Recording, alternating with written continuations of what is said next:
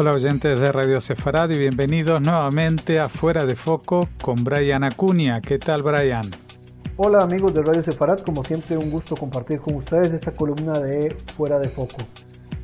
Bueno, hoy vamos a seguir avanzando en la segunda y última parte de esta agenda de Estados Unidos en África y Medio Oriente para hablar principalmente del tema de Irán, pero no solamente de él, sino también de Israel y su relación con los países eh, del entorno, también con los palestinos. Así que te dejamos ya el micrófono para avanzar en estos temas. Bueno, la semana anterior, o la última vez que nos encontramos por acá, estuve haciendo un pequeño resumen sobre la actuación del gobierno de Joe Biden en estos meses que lleva de estar en el poder y su forma de abordar la agenda política relacionada con el Medio Oriente y algunas regiones africanas. Hablé del caso de Marruecos y el Sahara Occidental. Por otro lado, también mencioné un poco de las relaciones tensas entre el gobierno de Joe Biden y el gobierno de Recep Tayyip Erdogan de, Turquía.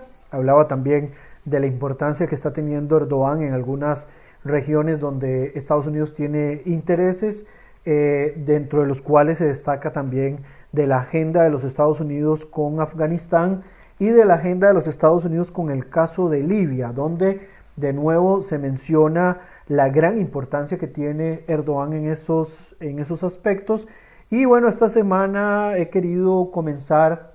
hablando de la situación de la agenda política de los Estados Unidos con respecto a la República Islámica de Irán. El gobierno de Joe Biden ha sido muy insistente en querer buscar una ruta que pueda ayudarlos a lanzar nuevamente las relaciones entre los Estados Unidos y la República Islámica de Irán en el marco del denominado acuerdo nuclear, ¿verdad? Acuerdo nuclear del cual recordemos que el expresidente Donald Trump se salió por las sospechas que existían de que Irán, a pesar de haber firmado el, acuerdo, eh, había decidido seguir manteniendo algunos proyectos los cuales estaban prohibidos dentro del, planteamiento del asunto relacionado con, el acuerdo nuclear, entre esos tener planos que eventualmente les ayudaran a producir más rápido el material nuclear que podría ser eventualmente utilizado para eh, uso balístico. Recordemos también que el propio Irán se pone en manifiesto una vez que logran reactivar las centrífugas y empiezan a crear agua pesada, ¿verdad? Para desarrollo de energía nuclear que podría ser utilizada eventualmente para uso bélico y con esto, digamos, terminan como de ponerle la cereza al pastel o la guindilla al pastel, como dicen en algunas partes, donde demostró, digamos, que existía cierta, eh, pues, un desaceleramiento del proceso de nuclearización de, de, una forma un poco pues más controlada y que no necesariamente estaban interesados en, romper con esto, sino sencillamente bajar un poco las aguas para evitar seguir siendo sancionados. Eh, la política en general de los Estados Unidos ha sido un poco en esta, en esta nueva administración de distanciarse en cierta medida del Medio Oriente, ¿verdad? Bueno, es un comportamiento que también se lo vimos anteriormente al expresidente Barack Obama, ¿verdad? Que fue muy criticado en su momento, ¿verdad? Eh, para ellos mantener, digamos, en primer lugar, tropas fuera de algunos países que decidieron también de una manera un poco eh, apresurada y un poco irresponsable invadir y posteriormente pues mantenerse eh, pues controlándolo de alguna forma, digamos, para Estados Unidos era más fácil sacar las tropas de estos lugares, reasignarlos o moverlos hacia otras zonas donde tengan mayor estrategia, incluyendo, por ejemplo, las regiones del Mar del Sur de China, o en algunos casos también, digamos, mantener sus bases militares dentro del Medio Oriente importantes, como son las bases en Omán y en Qatar, eh, que se transformarían de alguna manera en una, en una forma de persuasión, incluyendo también el fortalecer aliados estratégicos dentro de la región, en estos casos eh, los beneficios con, los, con Israel, los beneficios con Arabia Saudita y con el propio Egipto, con quienes también, digamos, han, mantenido un contacto muy cercano para transformar esto en su mecanismo de persuasión, pero su involucramiento, ¿verdad?, está un tanto limitado,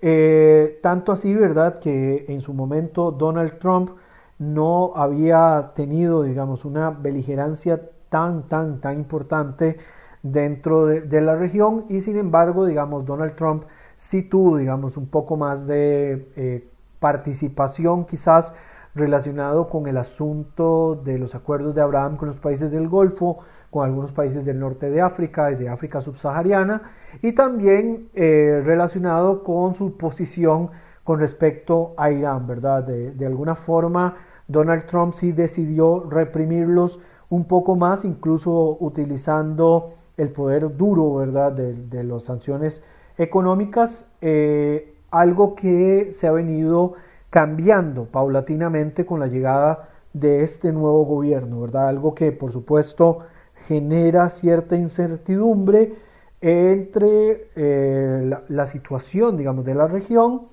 y lo que pueda, digamos, este, eh, pasar en estos momentos y que Estados Unidos esté quedándose un poco rezagado por concentrar, digamos, muchos de sus esfuerzos a la política interna. Evidentemente la política interna es algo que debe resolverse de forma inmediata, pero si se descuida de alguna forma la política exterior, esto podría ocasionalmente convertirse en un importantísimo foco de inestabilidad que puede romper de alguna manera el equilibrio que Estados Unidos aún tiene, digamos, dentro de la zona. No es una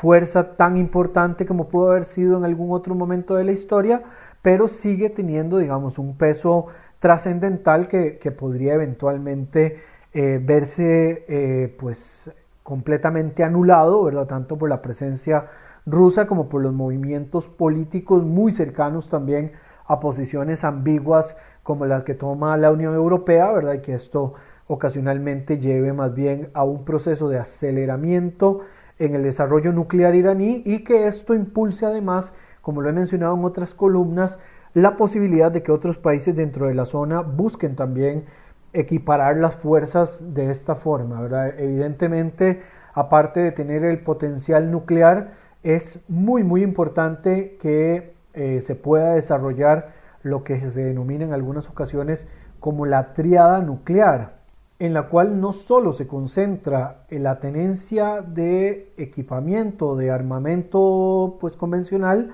sino que también se necesita tener misiles en tierra, ¿verdad? Los que se colocan en algunos lugares pues importantes, digamos, para transformarse en una potencia nuclear necesitaría de, eh, pues tener misiles en tierra, proyectiles que sean eh, transportados por aviones bombarderos, ¿verdad? El cual todavía no tienen la capacidad. Y por el otro lado también eh, la posibilidad de tener pues un tipo de cohetes, ¿verdad? Que son transportados por submarinos nucleares. O sea que todavía no está en una condición demasiado acelerada, pero con solo que logre desarrollar una de estas capacidades, principalmente las capacidades de los misiles tierra-aire, ¿verdad? Los que se colocan en, el, en, tierra firme, ¿verdad? Que se puedan lanzar hacia alguna zona o que se puedan utilizar como e-, elemento persuasorio, ya acelerarían el proceso de otros países para implementar exactamente los mismos esquemas. Si bien siempre se sospecha de la posibilidad de que Israel tenga ese tipo de, eh, de equipamiento, ¿verdad? Eh, es evidente de que Israel, al no haberlo confirmado y lo mantiene como una persuasión no declarada, pese a los estudios que se hacen y demás, eh, se cree, digamos, que Israel sí tendría la capacidad en algún momento de tener en su poder, o que ya en estos momentos tiene en su poder, la denominada triada nuclear, ¿verdad? Y también el hecho de que hay un enfrentamiento entre israelíes e iraníes, esto de alguna forma pues eh, acelera también los riesgos de que el proceso eh, se empiece a replicar entre otros países que también se han mostrado pues interesados en poder desarrollar este tipo de energía para uso balístico, entre estos Arabia Saudita y el propio caso de la República de Turquía. También hay que ver cuál va a ser el cambio en la política exterior por parte de los Estados Unidos con respecto a Irán, eh, con la llegada ahora del presidente eh, Raisi, ¿verdad? quien es además un ultraconservador que lleva en sí mismo la marca de ser eventualmente el gran heredero al régimen de los ayatolas, ¿verdad? Ser entonces el nuevo líder supremo del país una vez que eh, Ali Khamenei no lo esté más, ¿verdad? Siempre se ha señalado de que Raisi podría eventualmente tomar este lugar y además hay que ver cuál es la respuesta de los Estados Unidos con respecto a la llegada de Raisi, quien está cuestionado eh, por su participación en masacres de opositores iraníes en la década de los 80, ¿verdad? Y hay que ver también cuál va a ser la respuesta de los diferentes grupos pro derechos humanos que ven en la figura de Raisi un retroceso todavía mucho mayor en un país ultraconservador como es el caso de Irán, ¿verdad? En el asunto relacionado con, eh, con los Estados Unidos e Irán, hay un actor muy importante dentro de la región que tiene intereses asociados con el tema, y es el caso de Israel, ¿verdad? Con quien el gobierno de Biden se comprometió durante el final de la era de Benjamin Netanyahu y ahora con la dupla gobernante actual, que son Benedict Lapid, eh, a mantener una coordinación para evitar riesgos y sorpresas que puedan socavar la seguridad regional, ¿verdad? Aunque, por supuesto, dadas las circunstancias actuales, el gobierno de Israel siente de alguna forma que le corresponde en ocasiones lidiar de manera eh, individual con respecto a Irán, ¿verdad? Eh, en momentos, digamos, como estos, en los cuales hay una tensa calma, y esta tensa calma que casi siempre anticipa una tormenta muy fuerte, ¿verdad? Podría también estar en estos momentos dando los primeros pasos para una, un gran enfrentamiento, ya sea un enfrentamiento directo, aunque esto se descarta de momento, o que se den algún tipo de respuestas militares hacia algunas acciones del gobierno de Teherán, ¿verdad? Que tomen la decisión de em, pues tomar también ellos la batuta y hacer ataques a posiciones estratégicas iraníes, dada, digamos, los, los ataques que se acusa al gobierno de Teherán de estar ejecutando contra barcos que tengan algún vínculo con el Estado de Israel o también la participación que tiene Irán con algunas agrupaciones eh, terroristas o con algunos grupos eh, radicales, ¿verdad? El caso del Hezbollah o el caso también del Hamas o las guerrillas hutíes que de alguna forma mantengan un nivel de tensión a lo interno de las, de las regiones este, eh, del Medio Oriente o, del, o de esta zona específicamente cercana entre el Mediterráneo ¿verdad? y las, las zonas este, israelíes y en el Golfo. Eh, pues también, digamos, dentro de todo este análisis importante mencionar eh, el tema de las relaciones entre Israel y Palestina, ¿verdad? No, no estaría nunca de, más en esta columna volver a la raíz de la cual nos desprendimos y con la que aparecimos hace algunos años en este fuera de foco, eh, si no mencionáramos cuál es la situación de Israel y Palestina con respecto al, eh, al gobierno actual del presidente Biden. Según el Instituto para la Paz de los Estados Unidos, la administración Biden no ha priorizado el conflicto palestino-israelí en su agenda, pese a que en el comienzo se mostró muy anuente a retomar la cooperación económica de eh, los Estados Unidos con algunos grupos de apoyo a Palestina, ¿verdad? Y en este caso podemos mencionar la situación de la UNRWA, quien a través de la vicepresidenta Kamala Harris se reactiva una parte de los apoyos económicos que el gobierno estadounidense le, le brinda directamente al gobierno palestino o por lo menos a los refugiados palestinos y también eh, en algún momento se retoma también, esto un poco fuera del conflicto palestino-israelí, pero que se reactiva también con el, el tema de, de, los refugiados, se reactiva la posibilidad de empezar a negociar algunos elementos relacionados con el conflicto. Pensemos que inicialmente con la llegada de Biden los dos temas más importantes del Medio Oriente que resonaban era la situación humanitaria y, militar del Yemen y por el otro lado también los puntos asociados con eh, los puntos asociados a un Irán nuclear, ¿verdad? Y todos los temas relacionados con el, proyecto de nuclearización iraní.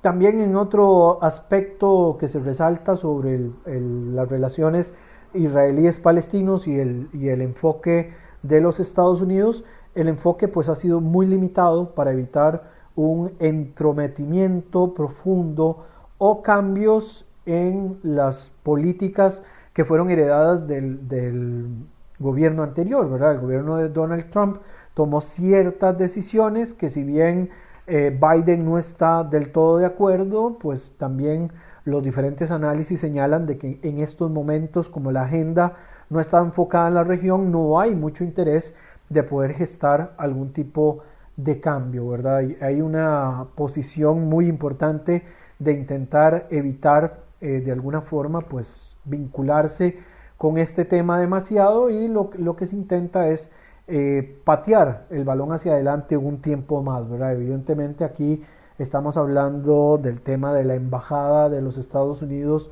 en Jerusalén, por el otro lado también los temas relacionados con los altos del Golán, que Estados Unidos lo reconoció como territorio israelí, los temas de seguridad entre países o entre territorios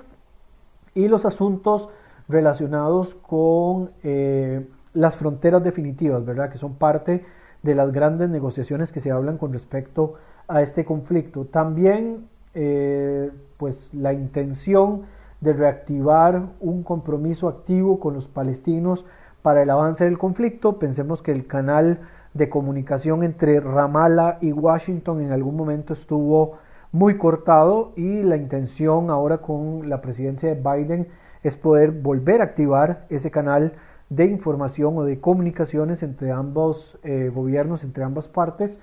Por otro lado, el gobierno de Joe Biden ha intervenido también para evitar que eh, una escalada como la que ocurrió en mayo anterior, ¿verdad? En Gaza, se pueda ir a mayores términos y la idea acá es poder bloquearla hasta cierto punto y, lograr de alguna manera eh, contener cualquier tipo de respuesta y que los efectos vayan a ser muy, muy negativos, ¿verdad? También por otro lado, el presidente Biden mantiene la vía y mantiene la propuesta de que la solución al conflicto es de dos estados, de que todavía no hay un estatus definitivo con respecto a Jerusalén, tiene una posición muy eh, en contra de los asentamientos israelíes y también está en contra de cualquier intención de anexión unilateral, a pesar de que el gobierno anterior, el de Donald Trump, iba a facilitar de alguna manera una anexión, ¿verdad? O una, una nacionalización de los territorios eh, del, del, margen del Jordán, pues definitivamente eh, el gobierno de Biden se desvincula un poco de esta posición y por el contrario, ¿verdad? Habla de que este tipo de medidas pueden socavar la viabilidad de la propuesta de dos estados para dos naciones, que de todas maneras cada vez, ¿verdad? Conforme va pasando el tiempo, esta posición pierde popularidad y se va viendo, digamos, con mucha más fuerza posiciones un poco más de eh, unilateralidad o posiciones de mantener el statu quo que parece que es a lo que algunos se han acostumbrado, tanto del lado israelí como del lado palestino, evidentemente por el momento la, ventaja la tiene el lado israelí y es que en el statu quo pues no le, no le molesta o no le choca tanto como podría ser del, sector palestino. Eh, la importancia también que da el gobierno Joe Biden a que las partes puedan volver a la mesa de negociación. Sin embargo, hablando también de este mismo planteamiento que hace el Instituto para la Paz de los Estados Unidos, ellos plantean antes de llegar a esa negociación eventualmente eh, hacer tres fases previas. En primer lugar, eh, ver y mejorar la situación humanitaria y también de infraestructura de los ciudadanos en la franja de Gaza, que es la zona más golpeada por el conflicto a lo largo de los últimos casi 20 años, ¿verdad? Es donde se ha sentido todavía con mucha más fuerza cualquier tipo de embate. Y por el otro lado también en segunda, la segunda etapa sería reducir las tensiones entre eh, gobiernos, entre el gobierno israelí y el gobierno de la, de la Autoridad Nacional Palestina, también intentando de alguna manera algún canal de comunicación con los líderes palestinos de Gaza para evitar choques o para evitar enfrentamientos de la policía contra ciudadanos, como ocurrió en mayo, o también el lanzamiento de cohetes o una respuesta militar por parte de Israel. Y en tercer eh, paso, la tercera etapa, sería mejorar la calidad de vida de los ciudadanos para generar un ambiente de dignidad y de esperanza que eventualmente los lleve, digamos, a estar un poco más comprometidos con un proceso de eh, negociación y un proceso de pacificación. Eh, por último, dentro de todos estos aspectos del Instituto para la Paz de los Estados Unidos, dentro de lo que resumí, digamos, para esta columna de la semana, eh, el presidente Biden apoya los acuerdos de normalización, pero no prioriza extenderlo, lo cual, por supuesto, puede socavar los procesos que actualmente se estén desarrollando. Eh, ya fuera, digamos, de estos temas que se han venido desarrollando, que obviamente no me va a dar tiempo de poder afrontarlos o desarrollarlos todos, pero sí es importante por lo menos tener una pincelada de algunos. Hay otras crisis o temas que no han sido abordados, pero que son importantes seguirles el paso, ¿verdad? Lo que pueda ocurrir en los próximos años. En primer lugar, el tema africano en general, no solo África del Norte, sino en África eh, en su totalidad, ¿verdad? Según el Instituto Alemán para Estudios Globales y de Área, las prioridades del actual gobierno de los Estados Unidos con respecto a África comienza con la lucha contra la propagación del radicalismo islámico, más la promoción de la democracia, de la democracia en África subsahariana. En segundo lugar, la lucha contra el cambio climático, que por supuesto incluye a los países africanos, muchos de los cuales son además dependientes de combustibles fósiles y esto los hace también ser más propensos a ser eh, altos contaminantes, ¿verdad? Eh, en tercer lugar, la lucha contra la epidemia del VIH-Sida, que esto también eh, se arrastra mucho en los procesos migratorios ante los cuales no solo Estados Unidos está comprometido, sino también la Unión Europea y por supuesto ver la forma de eh, luchar contra los efectos de la pandemia del COVID-19. Y por otro lado, también un aspecto importantísimo para los Estados Unidos con respecto al tema de África tiene que ver de las relaciones económicas africanas con la República Popular de China, eh, especialmente lo que son los países subsaharianos, ¿verdad? que son los que más han estado sufriendo la situación que eh, económicamente y políticamente está pasando, ¿verdad? Eh, también hay otro par de temas que eventualmente creo que les voy a dedicar una columna completa, dependiendo de cómo se vaya desarrollando a lo largo de estos, estas semanas que van a correr. En primer lugar, la situación de Túnez, ¿verdad? Y los riesgos de que haya una recaída en este país, ¿verdad? Que ha sido catalogado en los últimos años como la única democracia del mundo árabe y que termine nuevamente enfrascada en una lucha entre islamistas y grupos antirreligiosos que puedan someter a prueba de alguna forma al gobierno de Kais Sayed, quien en las últimas semanas ha tomado el poder absoluto del país, ¿verdad? Y que se teme que de alguna manera él pueda, digamos, seguir los pasos que anteriormente tenía el dictador eh, Cine el Abidine Ben Ali, ¿verdad? O Ben Ali, que es como popularmente se le conoce, y que este sea eh, uno de los grandes riesgos que está enfrentando en estos momentos eh, el país africano, el país tunecino, ¿verdad? Segundo país también dentro de África del Norte dependiente del turismo de extranjeros. Y por último, ya para cerrar la columna, el Líbano, ¿verdad? Y sus problemas sectarios, el caso del Hezbollah que se está convirtiendo en un dolor de cabeza cada vez mayor para el país, incluyendo, por supuesto, la influencia iraní, los problemas económicos que tiene Irán perdón, el Líbano con el Fondo Monetario Internacional que lo ha llevado a un proceso de impago. Eh, cabe destacar también que los Estados Unidos el miércoles 4 de agosto prometió una ayuda al país de unos 100 millones de dólares, ¿verdad? Para tratar de aplacar un poco los efectos de la crisis relacionada con la pandemia. Y también por su parte, eh, también complementario a esto, el gobierno francés prometió una ayuda humanitaria de 118 millones de dólares y 500 mil vacunas o dosis de vacunas para que puedan paliar un poco la crisis relacionada con la pandemia. Evidentemente,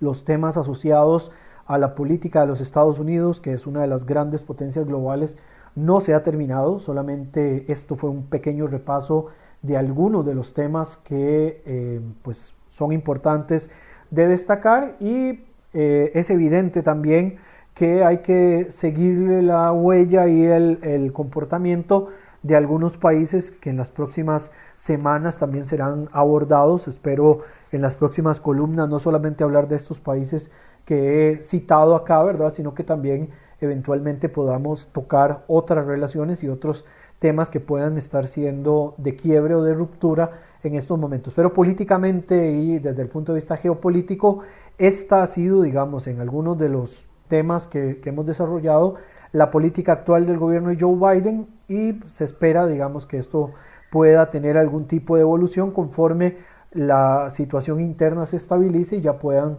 tener algún tipo ya de